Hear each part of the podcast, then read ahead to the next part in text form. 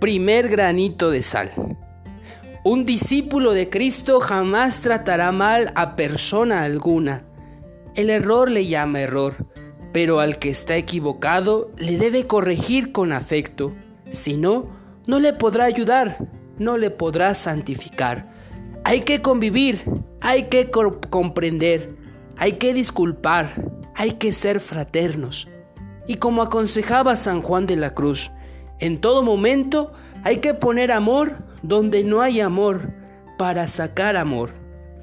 Por lo tanto, tú y yo aprovechemos hasta las más banales oportunidades que se presentan a nuestro alrededor para santificarlas, para santificarnos y para santificar a los que con nosotros comparten los mismos afanes cotidianos sintiendo en nuestras vidas el peso dulce y subjetivo de la corredención.